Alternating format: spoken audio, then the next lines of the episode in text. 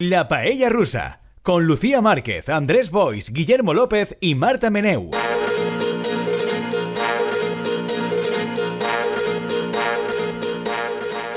Hola Paellers, una semana más a La Paella Rusa. Hoy estoy casi en soledad, pero no porque Ah, gracias a Dios, tengo aquí conmigo a Guillermo López, pero solo a Guillermo López. Hola, Guillermo, ¿cómo, te sientes? Pues muy solo, pero bien acompañado al mismo tiempo. Pero nota este estudio, ¿verdad? Falta, falta gente, faltan personas como Marta Meneu y Andrés Boispalop que están en misteriosos eh, lugares catalanes. Ambos, no sé si están juntos en el mismo misterioso lugar catalán o en misteriosos lugares catalanes diferentes. ¿Qué nos podéis contar? No sé, eso yo creo que es mejor revisarlo a la imaginación de la Es más misterioso ahora el lugar catalán. eso es cierto. ¿Será el mismo? ¿No será el mismo? Ah, no se, no se sabe. ¿Tú, ¿Tú, qué pensarías, Lucía? No sé, ahora no tanto, pero hace unos años, si te dicen que hay un programa que se llama La Paella Rusa, que la mitad de la gente habla desde Cataluña y que cada vez se va incrementando el número de catalanes, y todo ello sucede en, a las puertas de las fallas. Pues. ¿Nos quieren quitar la paella? Efectivamente. ¿Los, misteriosos lugares nos quieren quitar la paella? Un ataque en toda regla, ataque frontal en toda regla. A las esencias. Salvándonos de nosotros mismos en control técnico está Arturo Delgado, que de momento no se ha ido a misteriosos lugares catalanes. Por favor, al menos durante la próxima hora no te vayas, no nos dejes solos con nosotros mismos, que puede ser terrible. Y yo soy. Lucía Márquez. Que estás aquí. y estoy aquí también, aquí de cuerpo presente, efectivamente. Eh, hoy tenemos, no lo hemos, ha sido casualidad, no ha sido adrede, pero tenemos un poco un especial, gente que parecía que estaba muerta, pero al final no. en diferentes ámbitos. Por ejemplo, podemos empezar con pues Tamames, que además tú lo ves físicamente y se nota que ese hombre, el cuerpo le pide un poco tierra, un poco, pero, ahí está. Pero él quiere marchar. Está dialogando, liderando la moción de censura más ilusionante que he visto yo jamás. Está la, gente efervescente. Pero no en España, ¿eh? Como en el mundo. En el mundo. Nunca una moción de censura ha despertado tantísimo interés, tanto decir, ¿en serio? ¿Sucederá? ¿Sucederá? Puedo decirte que a mí y al menos a una de las dos personas del Ministerio de Lugar Catalán nos hace mucha ilusión esa moción de censura. O sea, si nos tomamos comunidad de medida, es verdad que esa moción de censura genera muchísima ilusión en la ciudadanía.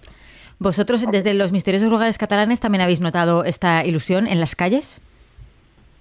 Mm, yo no sé, Marta, pero vivir en el meu cas ja ho vas dir a un programa fa un parell de setmanes, mm, pensava que no anava a ocórrer, que la realitat hauria, acabaria per ser grisa, sosa i avorrida, i des que s'ha confirmat que tenim moció de censura amb Tamames, jo estic eufòric, és que me pareix un regal, un es regal. Una, una fantasía. Sí. Sí. Yo, yo me estaba escuchando, porque bueno, claro, yo tengo que decir que como persona totalmente desconectada de la transición, yo este señor no sé quién es, o sea, no sabía quién es hasta hace dos días, entonces... Y fíjate, viviendo tan tranquila, desarrollando una vida completamente normal, en paz con, con el universo. Entonces, claro, he tenido que buscar y, claro, pues eso, como persona un poco desconectada de la transición, pero porque mm, ni la viví, ni tampoco me la han enseñado muy bien, eh, leer que era del Partido Comunista y que ahora está liderando, claro, como el, titular, como que es como muy desconcertante. Luego me he estado informando a través de Federico y, y, la verdad que, que Federico ha hecho muchísima mofa con cómo llegaría y cómo aguantará Tamames las 11 horas de, de moción de, censura. O sea que sí, sí, a mí me ilusiona mucho ver el momento. es una payasada que nos divierte a muchos, pero he de decir que la gente que sí que conoce la transición, porque no tuvimos más remedio, o más o menos, no nos sorprende que también se haya hecho esto. En realidad, es una, digamos que es una secuencia lógica de los acontecimientos, porque según eh, cuando mires eh, su eh, acción política, pues estaba en el Partido Comunista de España, estaba en el CDS, estaba en el PP, y ahora pues está próximo a Vox. y tiene una trayectoria muy parecida a la de Federico. pero, Federico yo creo que es más honrado. Porque, sí, porque Federico era una persona que era, era de izquierdas y luego chocó su O sea, es una cosa que dice que le ha pasado a mucha gente, que su españolismo chocó con su izquierdismo y no lo pudo soportar. Pío Moa también, claro. del enfrentamiento. Pero yo, Pío Moa era una espía de, de, Franco. En cambio, Federico yo creo que es genuino. ¿Pío Moa era una espía de Franco? Sí, se decía que Pío Moa era un agente de. Una, ¿Oh? gente. Sí, sí, sí. ah, yo pensaba que habían hecho como la misma trayectoria. una gente metido ahí, metido ahí en el, en el partido, en, bueno, ¿dónde estaban los Grapo? Creo que estaba, y, y metido en los Grapo por parte de los servicios secretos españoles. Vaya. Y en ese sentido Pío Moa es muy coherente. Sí. En cambio, Federico es coherente en su incoherencia, en el sentido de que era de izquierdas, le pegaron un tiro en la rodilla cuando empezó a volverse ya no tan de izquierdas y entonces se volvió pues lo que es actualmente. Y dentro de eso, pues tiene un pensamiento propio. Pero también siempre ha sido un trepilla que es hacedme casito. Y entonces esto es maravilloso porque son tan idiotas en Vox como para hacerle casito. Y claro, él pues eh, sale de su tumba y, y encantado. Y de está todo esto. crecido, sí, con sus Hombre, claro, discursos está y tal. Porque no hay nada que le guste más que que le hagan caso. Entonces les están haciendo caso, claro. Lleva unos outfits como muy cuidados con colorines, pañuelos, corbatas de colores, sí, sí. Sí, es- un payaso, pero no se da cuenta. O sea, eh, eh, el outfit també contempla bastó. Sí, hombre, claro, es que es del año 33, que lo he mirado antes de entrar a grabar, del año 33, pues normal que este hombre necesite, necesite su bastoncillo para... El correteaba por las plazas de España ilusionó el 39. Y ahora va a estar ahí en el atril. Sí. Para intentar volver al 39. de alguna a su manera. infancia. claro, él Exacto, quiere volver. exacto. al final, la única patria de un niño es su infancia y él quiere volver Claro, claro. a su infancia fascista en concreto. A mi el que me maravilla és que de veritat la dreta espanyola, en aquest cas Vox, puga pensar de veritat que això es pot rendir d'alguna manera. Me pareix, me pareix una errada monumental. De fet, jo, que també he sentit Federico, el que comentava, Federico és una persona intel·ligent, Federico està escandalitzat, no? Crec que parlaven de- de- de, en pròpia porta, fins i tot, no? A- aquests dies, perquè és que és de veres, és que no té cap sentit. Es una que- payasada. es, es que es imposible que d'ahí no isca eh, un ridícul de, de la dreta estratosfèric, no? L'única possibilitat que tenen de que el sisca bé és que de tan ridícul que siga s'acabe passant Sánchez, s'acabe passant eh, l'esquerra i que Pegando al anciano, pegando al anciano. Claro. Por cierto, me gusta mucho que Federico está tan arraigado ya en nuestro imaginario que no hace falta ni decir los apellidos y ya sabemos, al menos en este programa, los oyentes, espero que también los paellers, a qué Federico nos estamos refiriendo. ver, es, es uno más, es el quinto hombre aquí. El quinto ¿no? Beatle. Yo creo que está claro, sí, sí, pues, pues a ver.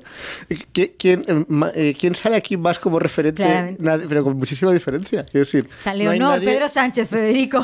Pero Leonor y Pedro Sánchez no salen como referentes. Es verdad, es Salen verdad. como sujeto, verdad. objeto, objeto de estudio. En cambio, Federico sale como referente intelectual. ¿Qué, ¿Qué dice eso de nosotros? Pues muchas cosas, no sé si buenas, pero, pero además vamos como arrastrando ahí. "Eh, Federico, Federico. Pero bueno, Però la qüestió és, Federico penseu que podria ser part d'un govern de, de Tamames? no. És que jo crec que no, justament per el que deia Guillermo an- abans, que l'evolució de Federico no és exactament la mateixa que la de personatges com Tamames, no? que són més oportunistes i més poca vergonyes. Però per a mi és que una de les coses que per a mi és una fantasia és pensar si el dia de la moció de, la moció de censura arribarà Tamames al Congrés i presentarà també una proposta de govern. Hombre, eso sería maravilloso. Ojalá. sí, no, sí. Por favor. Imagina, imagineu el que podria ser això. Hombre, pero cogerá a la gente de la foto esa que ha distribuido Vox. Eso estaría los- bien, pero, claro. pero hay cosas mucho mejores. Con esos por ejemplo, por ejemplo, Rafa Nadal, ministro de Deportes. Oh. Ah, ¿qué os parece? Ah, ¿Eh? ¿Os gusta? ¿Os gusta? Ah, Me parece difícil de superar, ¿verdad? ¿verdad? Y, solo, y solo hemos empezado. Pero es Sánchez Dragó Cultura, Hombre, que sale en la foto. evidentemente, evidentemente. Además, Claro. ha sido premiado por el la consejería de Vox, o sea que yo creo que está hecho. Está- e- esa foto es maravillosa, además que no se den cuenta, bueno, por supuesto ninguna mujer, y no se- yo creo que hasta les parece bien, en Hombre, plan, claro, claro, es- la es- dictadura de lo es parte. políticamente correcto, no nos vamos a dejar achantar. Claro. 200 millones de señores, claro que sí. Yo espero que haga un gobierno, que cada uno del gobierno, eso yo creo eso se puede hacer, Andrés, que cada uno del, del futuro gobierno in- interpele y, y participe también en la moción, aunque no, esté. No, nah. només pot participar, només pot participar aquest home, però bueno, jo crec que ja en presentar els noms ja seria suficient. Es que yo recordaba que la moción de censura socialista a la UCD, también algunos portavoces del PSOE se presentaron de alguna manera como eh, posibles ministros. Entonces yo a veure, Guillermo, viví ilusionado. jo, que, jo te reconec que de la moció socialista contra Del 81 no me'n recordo. o del 80. Pues muy mal, Andrés, muy mal. Aquí se te exigen unos mínimos, espera de ti ciertas cosas. A ver, yo no me acuerdo. Yo tengo una imagen mítica de que todo lo que sucedía entonces era bueno. y entonces sucedían esas cosas también. Eso- esos Pero igual, ¿eh? en el procediment, en el procediment de la moció de censura eh, parla el candidat i després de cada grup parlamentari que hi ha a la cambra parla el, el portaveu i té uns minuts de manera que parlarà Tamames i parlarà també a Bascal Claro. o qui vulgui a Vox que parli en la moció de censura. i sí que és de veres que la mesa del Congrés de vegades permet a alguns grups, per exemple els grups, el grup mix o els grups que tenen diverses representacions, o per exemple Podemos ho fa això habitualment, distribuir el temps entre els seus portaveus. Ay, por favor, que- sería maravilloso. Pero maravilloso. només podrien ser, només podrien ser diputats de Vox. Ya, eso, eso lo, hace, lo hace un poco menos divertido, pero bueno. O sea, ¿no puede llevar mal. como artistas invitados? No, Jope. no. Solo puede mencionarlos. Pueden puede mencionarlos, Lucía. ¿Tú sabes lo que significa eso? O sea, ¿tú sabes a quién puede mencionar? Es que para mí el único límite es el cielo. Yo qué sé, ¿cómo se, ¿cómo se llama el torero ese eh, que tiene eh, que es un mutilado, que es como Millán Astray, pero un Padilla, torero? ¿no? Eso, pues ese ¿Es es el ministro de algo también, ministro de tauromaquia. Es que, sí, es que, es que la imagen. De es que cultura. el cielo es el límite, el cielo es el límite de ese, de ese gobierno. Alaska la pueden poner también de algo. O sea, yo Sí. espero Ay, a que. Mario Vaquerizo. Claro, El delegado del gobierno en Madrid. Sería genial. yo, por responsabilidad, espero que el PNV apruebe ese gobierno. Porque al final, yo creo que los votos de la derecha más el PNV más o menos sale la cosa. Pues por favor. Por favor. Bueno, des- después de esta fantasía hemos tenido otra fantasía de otro señor que también no estaba muerto, estaba de parranda, lere, lere, que es eh, Pablo Casado, ha vuelto. Uno ha más. vuelto de entre los muertos y me gusta mucho además que haya vuelto a través de una taberna castiza madrileña. Como, claro, es un A mí, señor... a mí de entrada me gusta mucho que Castellano. Cuando, que cuando un señor pierde el poder, lo pierde todo, de repente parece como que gana dignidad.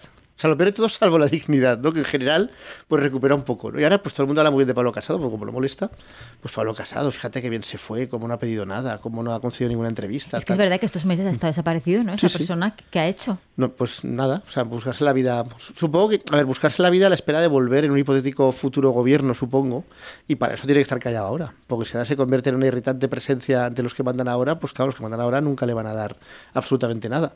En cambio, yo supongo que si él quiere, a ver, que ese señor tiene, pues tendrá cuarenta y pocos años, entonces o menos, entonces que sí, que es una persona que abandonaría la política y convertirse en un jubilado de la política si lo que le gusta es la política es absurdo. Pero para eso, pues tiene que rehacerse y para rehacerse tiene que ser cómodo para, para el partido. Y eso de ir a esa taberna absurda es parte de ser cómodo para el partido. Porque alguien, alguien hizo ver que quizás no está bien que un señor le eches con lo que en esencia fue un golpe de Estado como el de Tejero, como le echaron, y luego la parte parece que hayan pasado 25 años. Sí, parece que eh, le olvidas para siempre Sí. y no ha existido. Y un año después, en el aniversario, alguien, no sé si él o, o Teodoro o quién, alguien filtra al país, como en mala uva, evidentemente, porque por eso lo filtras al país y no a alguno de los miles de medios de derecha o más de derecha que el país donde lo podías filtrar, esos maravillosos WhatsApps de todos. Muy bien, presidente, muy bien, eh, más grande, muy bien. Ahí, les, ahí le has dado, presidente, ahí le has dado. Y dos días después, no puede ser, no podemos seguir, no podemos seguir así. para intentar salvarse todos ellos. Eso fue tan bonito, es tan, es tan representativo de cómo es la política. Entonces, ¿tú crees que esa sobremesa en una taberna castiza ha sido un decir, hey, que nos seguimos llevando bien, yo estoy a favor? Yo creo que estoy remando viendo- a favor de obra. Yo creo que está viendo vídeos de Rafa Nadal y comentándolos y ya está. Yo creo que eso es, es solo para que se diga, o sea, para que se diga que ha pasado. No porque haya pasado Yo- nada en la reunión. Yo creo que también, yo, o sea, yo creo que también forma parte de lo que medio prometió Feijó, porque eh, sí que es verdad que en el, en el acto este que hicieron en Valencia él no estaba eh, y, ento- y, y fue como, wow, tal, sí que se han deshecho de él, que no quieren saber nada de él. Y como que da la sensación que está intentando como introducirlo de alguna manera, pero no saben cómo. Porque, o sea, hoy que, o sea, como es el aniversario de, de ese golpe de Estado Express, eh, sí que han sacado como fuentes del PP diciendo que, que un año no es suficiente, que aún hay dolor, que no sé qué. Entonces, como que tampoco mm, me da la sensación a mí que quieran hacer mucho más que esa foto como, bueno, sí, Feijóo es que es como el, es un mediador nato y se lleva bien con todo el mundo, pero yo creo que más allá de eso no van a querer hacer nada más. Hombre, claro, porque si hubiesen querido hacer algo como más explícito, podrían haber incluso posado juntos. Hecho algo esto- explícito. Claro, ha sido como una pillada, como un posado robado de, ay, fíjate, nos han pillado saliendo eh, del mismo sitio en diferentes momentos. Vaya, los dos con traje y corbata, qué cosas. Pero, a veure, vull dir, eh, si te'n vas a una taverna que està darrere del Senat en un dia més en què hi ha sessió parlamentària, on estan ahí tots els periodistes, tots els senadors, etcètera, vull dir, és evident que, que en el fons el que estàs fent és això, no? És, és, és un anunci, no? Estàs eh, mostrant-li a tothom que t'has reconciliat o que ja està, no? Claro, esto lo- los famosos cuando quieren como confirmar un romance sin confirmarlo, pues se van a pasear juntos de la mano por algún sitio en el que sepan que va a haber cámaras y gente. Pues esto es lo mismo pues, lo, aplicado. lo siguiente va a ser un comunicado a Lola, Lucía, ¿me estás diciendo? Ojalá, Para, ojalá. Para terminar O con una la... foto en Instagram, un anuncio en Instagram. Exactamente. No olvidemos, no olvidemos además, por cierto, hablando de este señor que parecía que estaba muerto pero no, que a diferencia de, de, de Feijó, este señor que parecía que estaba muerto pero no, no votaría abstención al anterior señor que parecía que estaba muerto pero no, porque cuando Abascal se presentó en la anterior moción de por- censura, que también fue una patochada, pero no tanto como esta, él votó no, y de hecho sorprendió bastante al respetable, pero claro, como Casado era un hombre que se movía por impulsos mediáticos, le hicieron ver que sorprendería mucho, tendría mucho impacto, mucho clickbait, ser de centro esta vez, y entonces hizo un discurso bastante aplaudido por parte de los medios de izquierdas, ¿no? fue muy bien, muy bien, Casado alejándose nítidamente de Vox y de los votos de Vox, ¿no? Y en cambio ahora Feijóo ha dejado claro que se abstendrá. O sea, que, que eso es un otro salto más hacia el pacto con Vox, indudablemente, que bueno, nadie tiene la- menor duda que por supuesto lo harán tanto las autonómicas como las generales, ¿no? Pero es parte del legado de Casado, una, esa eh, implacable con la extrema derecha, a diferencia de Feijóo. Por cierto, antes eh, una cosa tan mística que se me había olvidado antes, he leído esta mañana que decían que a lo mejor lo del pseudofichaje de Tamames era porque a Vox le, le costaba conectar con el votante mayor Tiene razón. y que era una forma de conectar con el votante Y mayor. tiene razón. Pero yo ¿Con no sé, quién conecto entonces? pero yo confío mucho, o sea, la- la- El votante ¿vosotros mayor pensáis? está a muerte con el PP y el PSOE desde siempre. Claro, pero y, y van a estar a muerte con Tamames como presidente del gobierno. A ver, si, le- si les da más, yo- jubilados. si sale y dice, yo os doy un 15% más al año de las pensiones, vamos, yo eh, quiero decir, yo no he Solo visto- porque es mayor, en plan, soy viejo, voy con este viejo. Yo no, no creo, sé. pero yo no he visto un colectivo que tenga más claras sus prioridades, que son pagadme las pensiones y pagadme más, como el de los jubilados. Entonces, quiero decir que, que lo- si, lo, si lo hace bien, pues igual se sirve efectivamente para lavar un poco la cara, porque Vox es un partido que tiene un votante irritantemente joven para sus intereses. Pequeños farangistas. Pequeños falangistas o falangistas de mediana edad, como los tenderos de Hitler, pero, pero, no, pero no tiene tanto jubilado de Hitler, ¿no? Ahí le falta un poquito de, de diversidad. Entonces, el sacar a una vieja gloria, pues sí es verdad que trans- comunica, pero claro, el problema es que es una vieja gloria tan vieja y va a ser tan ridículo el que se presente ahí a soltar su perorata, porque es una vieja gloria que él tiene la, la percepción de que es muy respetado, pero probablemente la sociedad no tiene esa misma percepción. Entonces, es como, como decía antes, va a ser un ridículo estrepitoso. Pero es verdad que la intención de poner a un abuelo para que los abuelos les, les voten, pues tiene cierta lógica. No, es uno de los nuestros. Però, Guillermo, entre que, que, sí, entre que els abuelos vegen a un dels seus i que sàpien qui paga les pensions, o sea, jo crec que... O sea, jo no sé exactament quina és la raó per la que l'han fet. A lo millor és eixa, però és que, sincerament, si volen connectar amb els majors i amb les persones majores, el que han, els majors el que han de fer és una cosa totalment diferent, que és començar a prometre més pensions. Claro, es lo que he dicho. Pero ma- Es más que no se que puede, no se pueden más. Claro que se puede más. Que t'amames i tal, sí, sí, no, però dic que esa és la clau, o sea, no, no t'amames, o un senyor així, o sea, que... que Pe- Pero si lo dice Tamames, le, le creerán, porque es uno de ellos. Es uno de ellos. Bueno, y además lo han ellos visto. además por el lado ya al- y lo- alto. claro, y lo han visto saltar de partido en partido durante 40 años. Entonces, dirán, este hombre tiene nos, nos- nos transmite muchísima credibilidad cuando dice que nos van a subir un 20% anual las pensiones. Bueno, per cert, hi ha una cosa, hi ha una cosa molt bonica de, de, del que diu Guillermo, de si lo dice Tamames te creerán, i és que pel que s'ha dit, Tamames eh, ha que té llibertat absoluta per a dir el que considere. O sea, és, és, o sea po- eh, po- si és veritat això, el pitjor de tot és que, do- donada la, la, la incompetència d'esta gent, pot ser veritat, m'imagino jo perfectament a, a Tamames anant ahí i dient el primer que li passe pel cap y les seues obsesiones pasando olímpicamente del que diu Vox. O sea, que lo Pero mejor- lo primero que le pasa, ¿no? Que ha dicho que lleva meses preparándose el discurso. Que como no sabía cuándo iba a ser, si salía la moción, cuándo se iba a celebrar, llevaba meses preparándoselo. Entonces, claro, ese señor llevará folios y folios, yo espero como con referencias y citas y que se ponga a leer citas. Pero además, a ver, ¿cómo van a impedir, cómo van a impedir que el tío diga lo que quiere al? Claro. Le pegan un tiro. De repente el tío se Pues, sale de. lo se sale del destituyen. ¿no? Porque no lo pueden destituir, porque claro, es un agente externo mi, mi independiente. sueño, mi sueño es que se postule como jefe de un gobierno de concentración de PP PSOE, o sea, además sin, sin mencionar a Vox, PP PSOE, los dos partidos y yo que soy parte del sistema como presidente para echar al sanchismo, tal. Eso puede ser maravilloso. Hay tantas cosas maravillosas ahí. Sí, sí, es que es un escenario lleno de, lleno de posibilidades. A lo mejor si eso triunfara sí que volvería casado, porque claro, una de mis preguntas es, Pablo Casado ahora, ¿dónde va a trabajar? O sea, ¿dónde vas? Cuando ya has liderado el PP, Pues ¿dónde? ¿Qué él, te hace? Él dice, bueno, dicen que está trabajando en una cosa de, de una especie de empresa de defensa o algo así. o Sí, en una consultora, diuen, Sí. que En- en plan, en desocupa. ya- Está en desocupa. en la empresa privada, o sea... En la España que madruga, está madrugando el tío ahí todos los días. Para- porque Albert Rivera, que tuvo un poco un viaje así meteórico, un poco con sus traspiés, pues se fue a hacer primero el máster de liderazgo. Luego estaba en la consultora esta también de liderazgo. Y ha hecho el ridículo en todo lo que ha hecho Porque desde que se fue. es- pero él ha intentado como liderar, ¿no? No ha, no ha liderado mucho, pero ha intentado hacer sus, sus bolos de liderazgo. Pero yo a Casado no lo veo haciendo sus másters de li- liderazgo por ahí. No, bueno, los hizo en su día en un día, o sea, que, que, Claro. que no le hace falta decir que lo- los hace, lo- los, ti- tiene ahí el título y ya está. Pero yo sí creo que Casado, como, como dentro de lo que cabe, viene de, uno- de, un, de un mundo más estable que el de Ciudadanos, o sea, el mundo del PP, donde tienen sus contactos y sus cosas, al trabajo no le va a faltar. O sea, el problema es que tenga que trabajar, eso es otra cosa distinta, y que a veces el trabajo sea medio real. Pero claro, el problema de, de, de Rivera es que Rivera- es un personaje. Claro, Rivera estuvo en un despacho de abogados que también lo largaron. Claro, es que tuvo Claro, ahí claro. su. Y no sí, era sí. un gran despacho de abogados, un despacho de abogados raro de Sevilla que quería meter la cabeza en Madrid, entonces se dejó engañar por Albert Rivera y claro, pasó lo que pasó. Ah, pues que, que se acuesta con niños. Ya se sabe. Pero pues a lo mejor Pablo Casado se monta ahí una casa rural en Ávila o algo así, porque está harto ya de la, pues un coto de caza o algo así para. Yo creo que va a intentar volver cuando tenga ocasión. Y para eso tiene que ganar al PP las elecciones y a él pues buscarle un puestecillo ahí. Entretenido. ministro. Es que tampoco lo veo de El ministro problema ese es señor. no, de ministro directamente no, porque cuando ha sido candidato a la presidencia Claro. ser ministro es un bajonazo, pero, pero alguna cosa así especial de algo, yo creo que sí. Concejal, director general, es que no. Especial de algo, no es exactamente eso, pero bueno. ¿Qué- ¿Cómo de especial? Pues presidir una empresa pública, yo que sé, alguna cosa así. Por cierto, tiene 42 años, que lo he buscado. 42. O sea, es súper joven. Un chavalín. A ver, tiene menos de la mitad de la edad que el, que el futuro presidente Ramón Tamames. no sé si lo pensáis. Podría ser récord, si Tama, o sea, con 90 años, porque yo me acuerdo que cuando Biden eh, se postulaba para la presidencia decían que era el presidente más mayor. Biden tiene 80 años.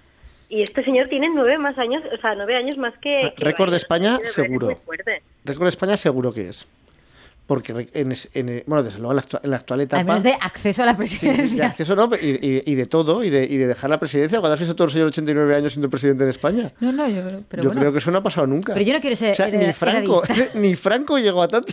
Es que estaba pensando antes. Fraga, Fraga con Pero Fraga nunca se- fue, pero Fraga nunca- ¿con Con cuánto se 88 retiró? creo la que- diñó. O sea, es que no ha llegado a ese... Hay un umbral ahí, un umbral ahí que gracias a Vox podemos superar.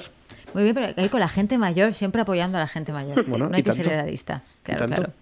O sea que tú lo ves. el, i, el, I el millor de tot va ser la primera entrevista que va explicar aquest home sobre seva edat i que no hi era ca- cap impediment. Mhm. Recordeu que va dir en l'entrevista, en l'última pregunta, digueu, eh, si és que a més, el meu director de tesi, que és no sé qui, té 10 anys més que jo i està Ai, com sí. una rosa. Eso fue perfecta. maravilloso. I el dia següent, pam. Y murió. Pero sobre todo en la entrevista, esa primera aclaración del periodista, no sé quién murió. Como, además fue como al día siguiente, horas después. Está como una rosa, podría aguantar 10 años más, pa, un día más. Pero claro, eso la vida nunca se sabe, claro, cómo- por dónde te va a llevar.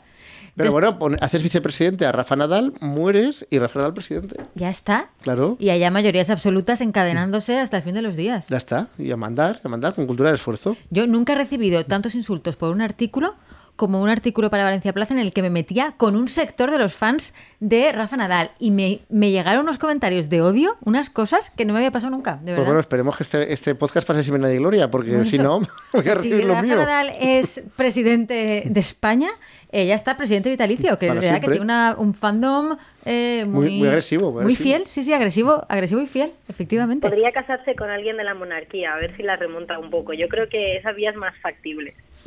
¿Ves? Pues eh, Andrés que quiere colocar a las chiquillas con Froilán, pues a una con Froilán y a la otra con Rafa Nadal. Y ya está. No Eh, sabría encima- decirte quién sale perdiendo más. El, el, jo no he entès mai per què Rafa Nadal s'ha convertit en eixa icona no? del fatxerío en el món de l'esport i totes aquestes coses, existint Fernando Alonso. Me pareix una cosa absolutament incomprensible. Bueno, està encara en actiu i, i, i ja està. Ya, pero no gana nada. Es más ganador que Alonso. Claro. Claro. Ah, Claro. val, val. O sigui, que vosaltres esteu dient que Alonso és que és un perdedor per a vosaltres. Bueno, Hombre, a ver, quedado- para nosotros y para cualquiera. Claro, ¿no? está un poco como una segunda línea, ¿no? No, no está claro, no Vale, es vale. el mejor, no es cultura del esfuerzo. Sea, además es un señor que, vale. quiero decir, que es un poco como el Ramón Tamames de la Fórmula 1, porque hace como casi 20 años que ganó sus dos títulos. Luego no ha, estado cerca de ganar, pero hace muchísimo que no está cerca de ganar. Y ahí sigue el tío con cuarenta y pico años. eh, con más, yo creo que tendrá más años que Pablo Casado. Pues de hecho, yo iba a compararlo con Pablo Casado porque se fue al Dakar, era, y ahora ha vuelto a la Fórmula 1. O sea que. Mm. Y de vuelta. Y en cambio. Rafa Nadal es verdad que, a ver, que el tío, pues ya 20 años ahí también, más o menos, además yo creo que empezó más o menos como Fernando Alonso por la misma época, pero a diferencia de Fernando Alonso ha sido contumaz en ganar títulos. Entonces, claro, eso a la derecha española le gusta mucho más. Mm, Sí, sí, sí, sí, no, tenía raó, tenía. Con Fernando nos dieron el coñazo durante 15 años diciendo que era el mejor, Sí. pero tiene mala suerte, tiene muy mala Y suerte. siempre había un problema que no era él, nunca era él. Siempre es era el coche, el, equipo. Es el síndrome de Carlos Sainz, que tiene mala suerte. tal. Carlos Sainz logró extender eso más tiempo porque bueno, por la cosa esa que pasó que su padre se cargó a un, a un pobre hombre y entonces eso a la desesperada un poco le gustó y dije, pues vamos a, vamos a seguir apostando por Carlos Sainz más tiempo. Pero llega un momento en que ya eso no se sostiene. Mm. Y bueno, Sí. nuestro tercer eh, no estaba muerto, estaba de parranda, eh, es una persona que yo cada vez, cada vez, y por circunstancias que me vienen al caso, he tenido que tener contacto eh, con este ser humano, cada vez que se me habla de este ser humano, yo creo que está muerto y cada vez tengo que ir a comprobar que no está muerto. Y no lo está. Y no lo está. A ver, eh, lo he mirado antes de entrar también a grabar este programa. Nació en el año 29. En el 29, en el crack del 29. O sea, haber jugado en un jardín de infancia con, con nuestro con- amigo Ramón Tamames. Efectivamente, de la Claro, misma quinta. Tamames es del 33, que también lo acabo de buscar. Exactamente. No llevan tanto. También es del 33 y Jürgen, Jürgen Habermas es del 29. Caía la bolsa de Nueva York y este señor estaba...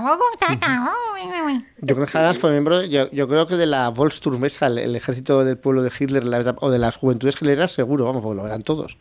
O sea que el tío ha estado en, el- en- en la pomada desde el principio. En muchas pomadas, claro, le da tiempo a estar en muchas pomadas. Eh, y nada, hablamos de Habermas no porque esto se vaya a convertir de repente en una clase de comunicación política y opinión pública, que podría ser, sino porque Andrés nos escribió muy ilusionado, muy ilusionado, con que había que hablar de un artículo que ha publicado Habermas sobre la guerra de Ucrania.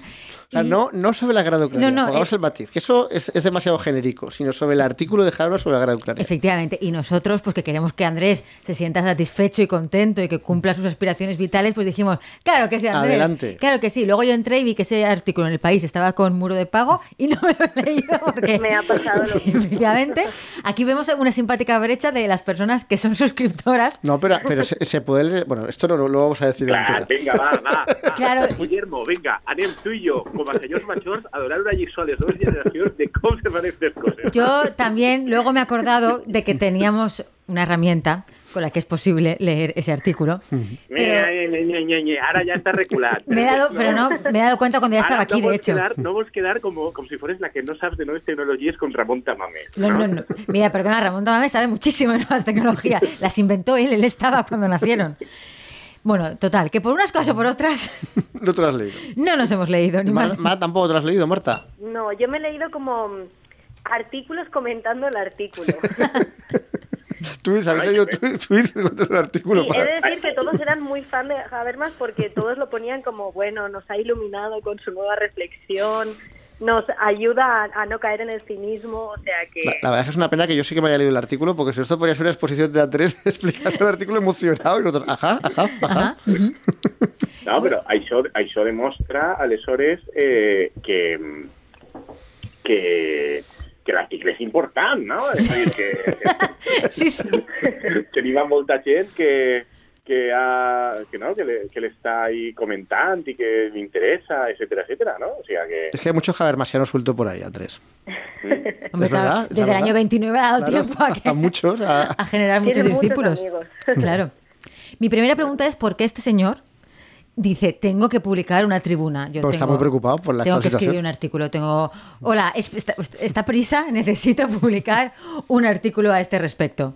No, a veure, jo vull dir, crec que eh, ell ho publica, és que això és el que me sembla rellevant, no? que passi un any, bueno, la commemoració de l'un any- de l'any de guerra, que ha provocat eh, coses de tot tipus, no? de, fins i tot hem tingut a, a, a, al nostre guapíssim president del govern ahí passejant-se per Kiev, però mm, el que... Y anuncia el- que va a mandar unos cuantos leopards más de estos. ¡Hala, leopard para aquí! De 6 a, de seis a 10 ha subido. Sí, la ahí. De los que tiene ahí un desguace. Claro, desguace. una horquilla estimada. No, però que, vull dir, està tothom una mica pensant al voltant del tema. I, i sí que m'interessa a mi que, bueno, Habermas és un tio molt respectat a nivell europeu, forma part de l'establishment, i m'interessa, i me pareix rellevant, que un tio de l'establishment faci un article dient, i ho publiqui tota la premsa europea, perquè així ho ha publicat el país, però en altres països s'ha publicat eh, en altres mitjans, va resultar que el tio està dient d'alguna manera, ei, compte que una cosa és que l'agressió russa ens parega tots fatal, etc etc. i una altra cosa és analitzar si la política europea està sent una política raonable i assenyada i està beneficiant els interessos geoestratègics que també s'han de defensar de la Unió Europea i eh, la pròpia possibilitat de tindre una solució a curt termini que no siga pitjor de la que anem a tindre, sinó bàsicament és el que fa. És a dir, que dins un context en el que tot l'establishment està molt decidit a que s'ha de continuar com fins ara, és a dir, donar suport a Ucraïna, sempre en el puntet en el que li dones suport per a que vaig a resistint als russos,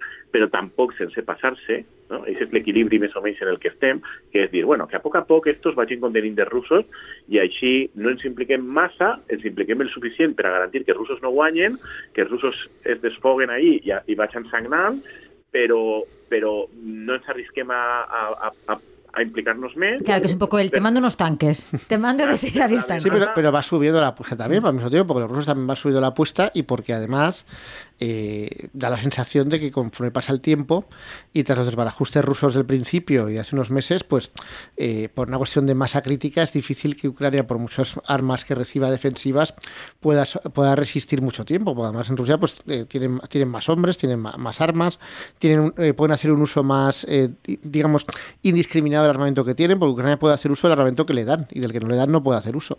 Entonces esto es una apuesta que va subiendo, pero efectivamente va subiendo siempre, pues paulatinamente y para resistir y con un poco de suerte pues ver si los rusos eh, se desangran, se desinflan y si se les puede hacer una contraofensiva para quitarles algo de territorio, pues mejor. Pero desde luego no parece que sea una estrategia para acabar pronto con la guerra. Pero el problema es que la estrategia para acabar pronto con la guerra solo tiene dos, dos posibilidades o acabas pronto con la guerra porque das armas a saco a Ucrania y entonces eso es muy peligroso porque puedes acabar con la guerra siendo una guerra nuclear o acabas con la guerra porque pues dejas que los rusos ganen, ¿no? Es decir, dejas de apoyar a Ucrania.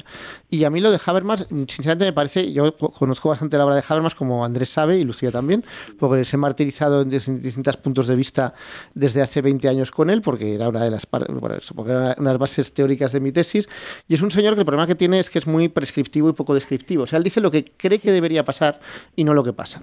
Y claro, ahí eh, lo que está diciendo en el, famoso artículo que yo sí he leído es, es un lamento compartido por todo el mundo de qué mal que para, para parar a los rusos, que, que su agresión es una barbaridad injustificada, estemos cayendo en el mismo tipo de errores belicistas eh, que, se supone que tenemos que detener. Pero es que es una dialéctica que yo, sinceramente, no sé cómo salir de ahí. Porque, claro, si la ah, entonces sí que es su cosa de siempre. Claro, es lo de siempre.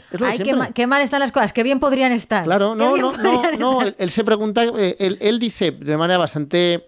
O sea, él, él por un lado, pues no, eh, no le gusta que vayamos al, al, al, al compás de Estados Unidos y viene a decir eso, que esto no es benéfico para, Europa, pero al mismo tiempo también dice, bueno, pero es que el problema está en Europa. Es decir, que es que esto no es que haya habido una agresión en Oriente Medio y Europa se ha dedicado a mandar armamento y tal, es que es una agresión que es en Europa. Y además, pues es una agresión, es decir, que, el, país al que se está pertrechando de armamento, al fin y al cabo es el país agredido. Entonces, claro, salir de ahí es muy complicado. Y él dice cosas que yo sinceramente creo que son una ingenuidad, porque en el, artículo también dice que no podemos permitir que, o sea, lo que se está diciendo de que eh, vamos a abastecer sin límites a Ucrania todo el tiempo que sea necesario de armamento y que son los ucranianos los que tienen que decidir eh, cuándo acabar. Y claro, los ucranianos tienen unas exigencias maximalistas, que es básicamente que todo su país, incluyendo lo que ya estaba invadido antes de esta guerra, pues les devuelva. Los rusos también tienen exigencias maximalistas y parece que ahí nunca se puede salir. Pero el problema es que eso es una negociación. Es decir, que tú en una negociación no puedes decir qué es lo que realmente quieres. Tienes que hacer una visión de máximos para a partir de ahí negociar. Entonces a mí no me parece tan loco que los aliados de Ucrania digan que le van a abastecer sin límites y sin problemas, porque si empiezan a decir, bueno, pero como las cosas no vayan bien, en un par de semanas dejamos de abastecer. Pues no puedes hacer eso, a menos no puedes decirlo en público. Pero yo, a diferencia de lo que dice él, que parece percibir esa unanimidad, con alguna excepción, sobre todo en Alemania y por parte del canciller alemán, yo creo que, que en Europa están bastante cansados todo el mundo de esto y que querrían encontrar una salida, pero es que no es fácil encontrar una salida. Sí, pero el que el que el que te diu más es que para hacer eso el primer que hace hacer es adoptar una política propia y de alguna manera independizar, recuperar una cierta independencia respecto de, de, Estados Unidos. Claro, de Estados Unidos. Y aleshores eh, yo sinceramente creo que ahí eh, eh, té raó, és a dir, i sí. hi ha un conflicte entre els interessos dels Estats Units, que bàsicament tenen una guerra que es pilla molt lluny i que els serveix per a desagnar els russos, y els interessos d'Europa... Claro, pero es que ahí es donde yo voy, que yo creo que Habermas ahí es demasiado germanocéntrico. Porque a quien no interesa nada esta guerra es Alemania, nada. Y a nosotros, probablemente, a nosotros nos da igual y nos viene mal, o sea, a los españoles quiero decir. Pero a los europeos del este es que sí que les interesa mucho esa guerra. Y desgraciadamente para la teoría de Habermas, en una gran mayoría les interesa desde una visión más belicista aún que la de Estados Unidos. Porque es que el problema que hay aquí es que cuando se habla, cuando se habla de este problema, siempre las razones rusas se, digamos que se basan en lo que sucedió antes de la guerra en cómo se desmanteló la Unión Soviética y a partir de ahí los yanquis, pues digamos que incumplieron todas las promesas que hicieron respecto de mantener un colchón entre lo que quedaba de la Unión Soviética, o sea, entre Rusia y las repúblicas eh, soviéticas o los países eh, antiguamente del bloque del Este que no entraran en la OTAN. Y luego empezaron a entrar todos en la OTAN, ¿no? Y ese es el problema y la base del problema. Y ahora es la posibilidad de que incluso Ucrania entre en la esfera occidental. Pero es que el problema aquí es que también hay que tener en cuenta qué es lo que quieren las poblaciones y los gobiernos de esos países y si han querido entrar en la OTAN, porque ante todo y con cierta razón lo que temen es que vuelvan a invadir los rusos, pues yo también lo entiendo. Es que yo no vivo ahí. Pero si yo viviera en Letonia, pues lo último que querría es ser parte de un colchón de seguridad porque viene bien a los alemanes y en cualquier momento, cuando la situación cambie o se, ponga mal, pues que puedan aparecer los rusos otra vez y quedas otros 50 años o 500 años. Es que, claro, yo no tengo especial simpatía por, por Polonia como país eh, actualmente porque me parece un país pues muy reaccionario en sus postulados, pero también hay que entender cuál es su historia. Entonces, ahí yo creo que más que rehenes de Estados Unidos, sinceramente somos rehenes de Europa del Este, que es la principal afectada por esta por esta cuestión y que es la que sí que va a muerte con Ucrania, pero totalmente a muerte, clarísimamente. Nosotros no se nos ha perdido nada ahí, está claro, pero claro, ellos sí. A mí un tema tangencial a esto es que me sigue llamando la atención eh, por saber eh, cuánto tiempo va a durar. Eh, esta dinámica de intelectuales que cuando quieren como dar a conocer una opinión pausada publican en prensa escrita. Que claro, eso, ¿no? Que hasta ahora ha sido como algo normal. No sé cuántas generaciones le quedan, le quedan a eso. A decir, voy a publicar una tribuna en un periódico en papel. Pues fíjate, Lucía, que aquí incluso las dos modernas jóvenes, como era una cosa en papel, no la habéis leído. No la habéis leído. Efectivamente. Incluso aunque era uno de los tres temas del programa de hoy, no lo habéis leído. Efectivamente. Y luego, de verdad, que yo me acordaba que, tengo una herramienta y se me había olvidado completamente la herramienta. Pero sí, sí, pero está todavía como esta cosa, ¿no? De público en el país. Pero no sé si en 20 años eso va, va a seguir, al menos en esa idea de la prensa diaria, público una opinión importante. Pero, a més de, pero una cosa, a més d'eixa eina que tens tu i que supose que és algun tipus de programeta o alguna història que és de baixar, etc etc. voleu que diguem en, en, a l'audiència com marcando una coseta en el navegador se pot accedir. Tú, tú eres el abogado, Andrés. Claro, es que yo no sé si esas cosas se pueden decir. no, bueno, vull dir, eh, és que eh, no passa res, és explicar com funcionen coses tècnicament. No, pues no, explícala no, però, més, explícala. Els primers que ho saben són, són, són els propis mitjans de comunicació que, que poden fer paywalls més ambiciosos o menys ambiciosos i ells trien quin, quin poden fer, però que simplement si desactives el, el JavaScript de, del navegador que això és, te'n vas a la pestanyeta de seguretat, eh? des d'aquí és el JavaScript, simplement fent això normalment pots llegir pràcticament tot. O sea, ya, pues ya está bien, amigos de la prensa. Qué bien, podéis volver a casa y lo primero que haréis dedicaros a próxima 40 minutos a leer el larguísimo, además, larguísimo artículo de Javier. Tenía, tenía pinta ese, ese largo. He de dir, he de, dir de totes maneres que, aquest, que aquesta cosa molt, molt senzilla de fer depèn en el fons de que ells vulguin eh, que ho facis. No? Mm. I la major part de la premsa espanyola te permet fer i, i per exemple tota la Yankee, no? o sigui, que pots accedir a tots els mitjans de comunicació d'americans. I en canvi els francesos no, és una cosa Vaya. que a mi te fot, perquè per exemple si te vols llegir Le Monde o alguna cosa així, ahí ja és més complicat. O sea que... ellos, creen, ellos sí que creen en, en el pago, ¿no? En el pago por frente a los otros. Por la información. Muy bien a toda la audiencia que ya no ya, ya sabe cómo no creer en el pago por la información.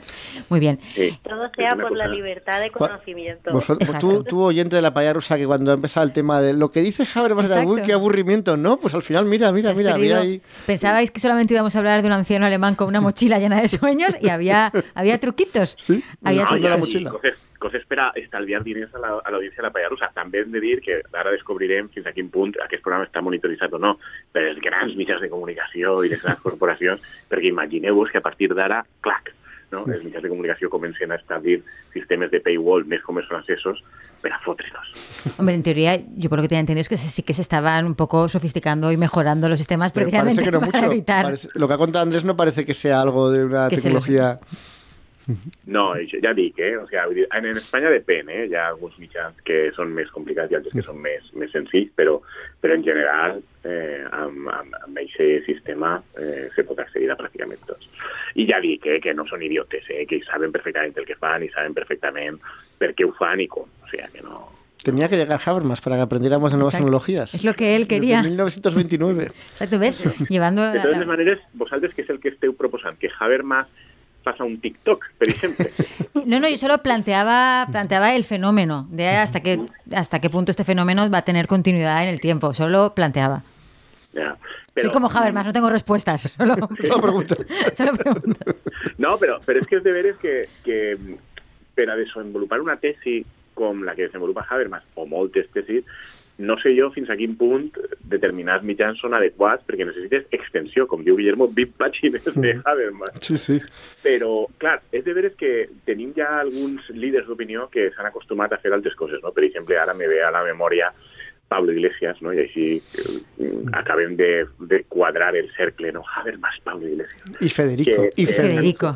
Y Federico. Però de nuestro tiempo. A, a soltar, a mollar unes xapes de dos o tres minuts, sobretot quan va a la cadena SER. De, Bueno, i en su podcast. Que, que les té molt preparades, sí, però que són, i són, són com Mm. de, però llargues, eh, de tres minuts, tres minuts i mig, no? En les, però que en el seu podcast jo ho puc entendre, que diu, el tio està tres minuts ahí soltant la, la, la turra, però és que en la cadena SER té ahí a Margallo i a Carmen Calvo esperant que el tio fa el seu discurs i probablement és, el, és la manera en la que el futur molta gent comunicarà. Claro, pero eso no Molt- tiene el aura de prestigio ahora mismo de la prensa en papel. Pero esa de prestigio de qué sirve si ni siquiera lo leéis. Ya, pero, pero está, pero está, existe, la- existe. Pero existe entre la gente mayor, creo yo. Y claro, el problema es que eso es generacional. De la gente que va a votar a Tamames. Sí, la gente que vamos a vez porque es mayor. Lo único que puede hacer Unidas Podemos es presentar un- a Habermas como contracandidato. Exacto, oh, que, que hagan como un debate a muerte. Exacto. Y tanto. Y tal- el que el primero que muera. vas. Pierde. el primero que muera pierde. Que meravellós. Esa, esa per cert no estaria malament, eh? perquè pensàvem en el candidat espanyol equivalent a Tamames que podria presentar l'esquerra. És a dir, hi ha alguna persona major que hagi sigut rellevant de l'esfera pública espanyola que no s'hagi fet ultrafatxa? Que eh, podria Mm. presentar Podemos algun? Ho veig supercomplicat. Estaba San Pedro, pues se murió. Exacto, claro, es que tan, tan mayor, tan, tan mayor, estaba pensando, Carlos Però Taibo, la pero Carlos Taibo no es tan la mayor. No. De la generació de la transició, queda algun referent progre de la generació de la transició que no s'hagi fet? Com a mínim de centre liberal. Pues O- mira, o yo, muerto. yo lo único que conozco, y no es en realidad transición, sino justo después, es Gerardo Iglesias. Y el pobre hombre, claro, acabó fatal, fatal. Se ha hecho una mierda, nadie le, ha pa- eh, nadie le ha hecho, le, han- le han hecho el vacío los suyos, los supuestos suyos, para no, no pagar el subsidio de, de invalidez que tiene tal. Y tampoco es la transición, en realidad no es tan mayor Gerardo Iglesias, yo creo que tendrá 70 años o por ahí ahora. Nada en comparación, un chavalín, no, un crío, nos- un crío, no nos un vale. crío, un crío, demasiado joven. No, no, pues a lo mejor tienen que importarlo. I, i, i, i a més que Gerardo Iglesias, és, és de que és una mica posterior, però sobretot és que Gerardo Iglesias eh, no, no era tant un líder intel·lectual, no? sinó ni, ni un referent de pensador o de, del món de la cultura, sinó que era un treballador, sindicalista, i que el tio s'ho curra en la mina i, i treballa ahí, va ascendint en el PC i acaba de líder del PC. I el massacren, en part, jo crec, justament per això, perquè ve d'un background on no és una persona particularment cultivada. Sí, porque es, de izquier- porque es izquierdas de verdad. Vamos, però, però, resumiendo. però que a més també jo crec que a Madrid en aquesta època eh, el desprecien perquè és una persona que per als cànons del que s'entén que ha de ser la política eh, era una persona que era un treballador i Sí, com sí. era un treballador mm, no, no valia no? i aleshores li acusaven de totes les coses que tradicionalment s'ha acusat als treballadors per a deslegitimar-los en general, que la política no té ni puta idea de res, és una persona víctima de les seues passions, eh, no se controla, és un borratxo, vull dir, totes este, ja, és que vosaltres, clar, no, no, no, no, no, No vivisteis la era Tamames, no vivisteis la era Tamames. Efectivamente, así es. no, no, però, però va ser desagradabilíssim el que li van fer a, a Gerard Iglesias. Va ser una de les coses més... I després va ser probablement l'única persona... L'única persona no, perquè Anguita també va tornar a la seva feina com a mestre. El que passa que no és el mateix tornar a la mina que tornar Sí. a la feina. O sea, si com a Anquita mestre. siguiera vivo sería un buen, una buena Como figura. está, ahí, como está muerto es la derecha y la extrema derecha quien lo, le- lo reivindica Pero si constantemente. no un Tamames fight Anguita, Eso estaría bien. Eso habría sería- sido- habría sido digno de verse, pero ya la, la fantasía mi pequeño pony junto al arco iris va eh, definitiva. Tenemos Però que passar... me pot pensar això, eh? Que no Sí, no, jo- ni, un referent que hagi envellit, envellit medianamente. No, no. Es una cosa tristísima. Porque o bien ha muerto o bien no ha envejecido Enveje- bien. Efectivamente. Tenemos que pasar a nuestra recomendación cultural de la semana, que viene de Misteriosas Tierras Catalanas, en más de un sentido, porque nos la trae Andrés. ¿Y por qué más? Doncs, com Guillermo es va contar la setmana passada un relat eh, basat en fets reals sobre un assassí en sèrie, o una persona que, bueno, no és assassí en sèrie, que comença a matar a la gent ahí com a fi de d'una vida eh, de ficció i de mentira. Això em va recordar eh, un llibre que a mi és, és un llibre que a lo millor no és massa elevat, no, no és de carrer, no, no, no, no, no, no, no és un autor que jo coneguera. Nos de Habermas, nos de Exacto. Habermas. no? Però, però que em va fer moltíssima gràcia quan me'l vaig llegir, que, que me va semblar molt divertit. I jo estic molt a favor dels llibres, dels llibres divertits. És eh, l'últim Premi Sant Jordi, que crec que atorga Òmnium Cultural, ja estem en el món català i el món independent, no? eh, d'un autor que es diu Sergi Belbel, que jo no coneixia, que crec que és dramaturg, és a dir, que fins ara jo crec que no havia fet novel·les, sinó obres de teatre i que fins i tot ha tingut responsabilitats en la programació teatral d'algun dels teatres importants de Catalunya. I és una novel·la que es diu Morir-ne 17. Morir-ne 17. I va sobre un assassí en sèrie, no? Però precisament a mi m'ha fet molta gràcia i ja dic, m'ha interessat molt i m'ha divertit molt perquè és la història d'un xarnego, no? d'un fill d'immigrants eh, andalusos i castellans eh, a, a, a, que viu a, a un poble del Cinturó Roig de Barcelona i com ell eh, va creixent no? En la transició i després se va fent major a mesura que el país avança i Barcelona avança i se va fer el, el país més modern i com ell, eh, des dels seus estudis al col·legi religiós fins a la seva integració social, etc etc, vol deixar de ser xapego, vol ser acceptat com a català. I això ho fa mitjançant sobretot la llengua. No? I Per ahir és molt important expressar-se en un català no només correcte, sinó autèntic. Polir totes les expressions que puguen revelar que no és genuïnament català, etc. I, i, I el plantejament del llibre és una mica per casualitat mata una persona en l'adolescència perquè es vol vengar d'ell, perquè eh, aquesta persona ha humiliat al seu amic íntim que és una persona que, que és homosexual i aleshores es burlen d'ell unes persones per, per la seva condició i aleshores bueno, ell eh, eh, tracta de, de vengar-se, li vol, li vol donar un, un esglai, vol espantar aquesta persona, però les coses un poc degeneren i acaba matant-lo una miqueta per, per casualitat. I aleshores ell, el- el- l'autor diu que quan eh, està matant-lo, ell pensa no? que en compte d'haver-lo matat, ell pensa que l'ha mort. No? I aleshores se n'adona amb molta satisfacció que el fet de matar l'ha fet avançar en la puresa lingüística. Ajá. No? De fet, per això el llibre es diu Morir-ne 17 i no matar 17, ¿no? perquè aquí la qüestió és... Pero, ¿no? pero, que- cuando, pero cuando lo mata en la adolescencia no le pillan. No, no, no. Vale, vale, le claro, porque si no, sí, sí, la cosa No. se acaba pronto. Clar, no, no, és un assassí en sèrie molt Mm. exitós. De Sí, sí. Eh, no crec que sigui un spoiler dir, dir que, que se carrega en total a, a 17 persones, ¿sabes? Y con un- muy, muy, un asesinato muy exitoso y con un catalán impecable al final, porque claro, si, si va, Claro. va puliendo así asesinato asesinato, ¿verdad?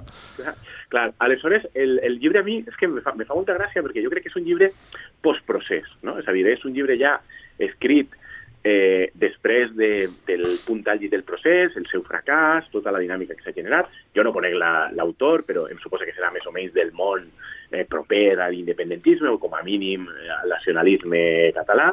I, I jo crec que hi ha un punt de, de, de, de fer ironia, de tindre capacitat de fer autocrítica, perquè el llibre, quan vehicula les obsessions d'aquesta persona per deixar de ser xarnego i convertir-se a la catalanitat més absoluta, d'alguna manera està explicant una sèrie de tres característics que, per, a, per exemple, per al nacionalisme o l'independentisme català o part de l'innacionalisme català són molt importants i s'han de cultivar i això són les coses que aquest home tracta d'anar polint, etc etc.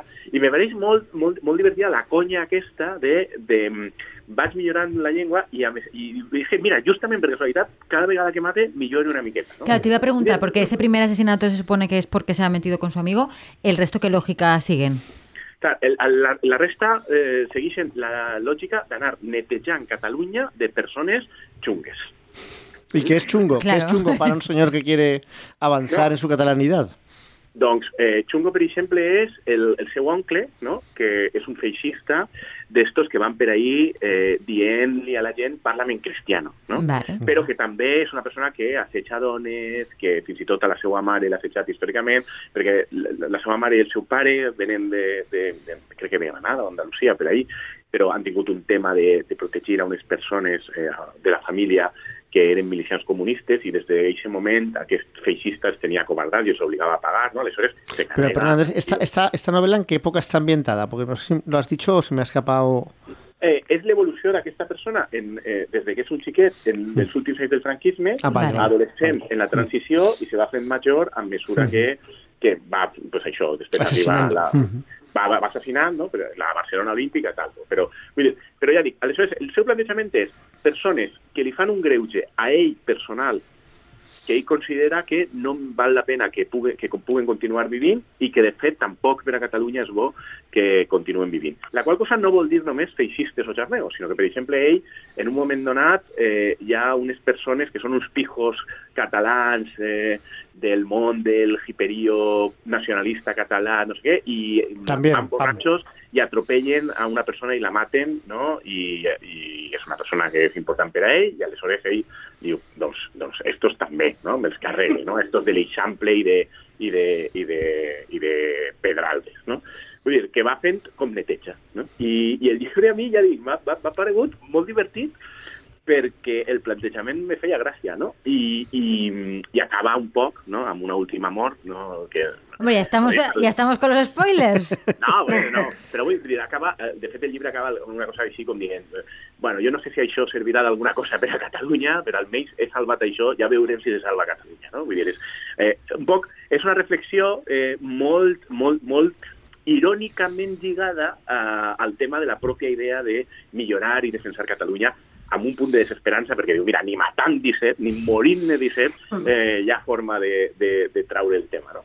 I m'ha paregut, ja dic, molt divertit el llibre, està molt ben, molt ben escrit, clar, perquè és una persona que, justament, com està tractant d'escriure, un tio que està obsessionat amb el tema de l'abans lingüístic, de l'abans lingüístic, de, de, de millorar com parla, clar, té, té reflexions sobre això i reflexions interessants, però sobretot és que a més m'ha fet gràcia perquè crec que denota que a Catalunya eh, han passat una mica de pantalla del procés i ja estem començant a tindre producció autoirònica respecte de- de- d'eixes dinàmiques polítiques que me sembla un, un símptoma positiu, ¿no? un símptoma de Hombre, de, madurez. de asumir, de asumir las cosas como son también, ¿no? Claro. Que, que esa, esa, esa especie de perpetua situación de tensión competitiva y real en la que están embarcados no tenía ningún sentido y además yo creo que cansaría mucho al, al- a su propio electorado. Pero es bastante sano, ¿no? El poder generar como Claro. producción cultural que no sea simplemente como analizar el fenómeno, que yo creo que eso sí que ha habido 12 millones de libros analizando el fenómeno. Como sino- reírse del fenómeno. Claro, generando cosas a partir de ahí. Una pregunta por lo del tema lingüístico. eh, ¿Va cambiando la forma de expresarse a lo largo del libro conforme va matando? Porque eso sería muy chulo. No sé si eh, ha hecho ese ejercicio como de que el personaje cambie la forma de expresarse con cada asesinato o está contado cuando ya ha acabado de matar. Està contat al final. Ah, jope. que el llibre és un manuscrit que se troba no, anys després i que ja ha fet ell un poc contant tota la història després. El que és que ell, que és el personatge, sí que ho va contant, no? sí que va contant un poc la seva evolució de eh, coses tan estúpides com com cridava per telèfon als amics de les famílies catalanoparlants al principi, com eh, va evolucionant i millora i pensa que ja ho fa bé, però encara així detecten que és ell i que és el xardego que crida, perquè encara que parla en català, és un català que no és autèntic, que no és genuí, no és la forma genuïna, no? I com va evolucionant, no? I ell, ho va contant ell, però ho va contant des d'un punt posterior, de manera que el llibre està escrit tot ja eh, des d'aquesta perspectiva. Sí, però ja dic, eh, a mi m'ha fet, i, i m'ha cridat que, que li doni un premi, el premi Òmnium, no? Òmnium Cultural, perquè vull dir, també demostra que Òmnium, de, diguem que té una certa, com diria jo, capacitat d'encaixar, no? Una cosa que se podria interpretar com, com una manca de respecte al procés o una broma o una ironia respecte al procés, doncs no, mira, li donen el premi. No? Hombre, te- te- yo creo que debería tener suficiente cintura, ¿no? Para integrar estas cosas, porque si no, menudo, o sea, menudo proceso de fanáticos van a. Claro, y van a solamente se puede como analizar No. eh, y un poco desde el, eh, desde la, la veneración o como diseccionando académicamente, eso sí, es, Claro, es es, es imposible. intragable, por eso. Claro. Sí, però a mi em resulta interessant perquè jo crec que des de la resta d'Espanya la sensació, la percepció que se té molt dominant del món indepè és un món molt rocós, molt obsessionat, molt fonamentalista, molt incapaç d'acceptar la crítica, bueno, però, molt incapaç però, però de, eso... de ser capaç de riure's de si mateixos. I això és el llibre em resulta interessant perquè crec que demostra una miqueta el contrari. ¿no? Pero, pero yo, yo, creo que lo que lo que o sea, lo que pasa con el resto de España es que prestaba muchísima atención a Cataluña y al proceso cuando el proceso está en su punto álgido y efectivamente era un mundo entonces muy rocoso y que no admitía ningún tipo de críticas y la evolución posterior pues han pasado directamente el proceso. Y ahí yo sí creo la evolución posterior y la propia disensión entre Esquerra Republicana y Junts pues lo muestra muy claramente pues que hay distintas ópticas respecto de lo que sucedió, de lo que conviene hacer, y hay un repliegue, al menos de una parte del independentismo, que creo que es mayoritaria. El otro día pues le entrevistaron a Andrew Mascolel y le preguntaban, y, y, lo que venía a decir, pues es bueno, es que ahora ya, es que esto no tiene futuro ahora mismo, entonces no tiene sentido intentarlo cuando no hay ningún futuro. Entonces yo creo que, ese, que ese repliegue también eh, forma parte de que su, aparezcan estos, estos productos culturales. Claro, ¿no? Tampoco fingir que no ha pasado nada, claro, No, no, porque claro, ha sido claro. algo importante para la vida colectiva durante mucho pero, tiempo. pero que no tiene sentido p- pretender que, que se ha congelado el tiempo, ¿no? Sí. Y, que, y- y además, y tampoco tiene sentido pretender que no ha pasado lo que ha pasado, que es que en esencia, pues si se hizo un intento que, que no tuvo éxito y eso es lo que hay. Entonces hay que asumir esa realidad, ¿no? Y reconstruir a partir de ahí si lo que quieres es conseguir la independencia o conseguir algo en relación con tu con tus postulados, ¿no? Eh, yo creo que estar en esa especie de negación de la realidad perpetua durante años no tenía mucho sentido. De, de todas formas, yo creo que, eh, por lo que estaba comentando Andrés también, yo tengo la sensación que también la imagen que hemos tenido desde fuera de Cataluña, eh, o sea, al final Cataluña tiene el mismo problema que tiene España, que sobre todo los partidos más de derechas y las élites económicas más conservadoras son quienes tienen el poder de los medios de comunicación que, que han establecido como esa imagen de puertas para afuera, pero yo creo que Cataluña tiene una tradición de sátira sobre el tema político muy importante y creo que hay muchos productos culturales que ya se reían de ellos mismos antes. Lo que pasa es que sí que está bien que, que, que ese discurso empiece a traspasar pues ese techo de cristal, ¿no? De, de como obras más, más reconocidas por lo intelectual o, o por las élites más conservadoras, Y- pero y que creo además- que antes eso estaba. Y que además sea, pues efectivamente, Omnium quien lo premie, que no sean. Mm. otro- o sea, que, que sea también ese propio mundo el que no tenga problemas en premiar ese tipo de. Pues de, de Mm. representaciones satíricas, ¿no? De ese Pero a lo mundo. mejor también tiene ese punto de nosotros nos reímos de nosotros mismos, ¿no? En Exacto.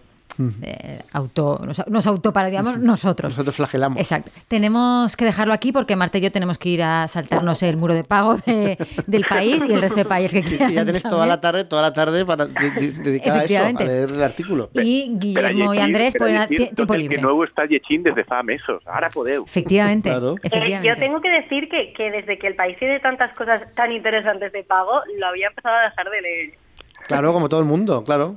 Porque, porque es que tienes un, pasas- tienes un tipo de suscripción que tienes X al mes, que yo tengo eso, pero llega un momento que te dice, ya no, nena, ya no. Y ahí estábamos. Así que nada, Marta y yo tenemos un planazo, vosotros supo- espero que tengáis otro planazo diferente y nos escuchamos la semana que viene. Adiós. Hasta luego. Adeu.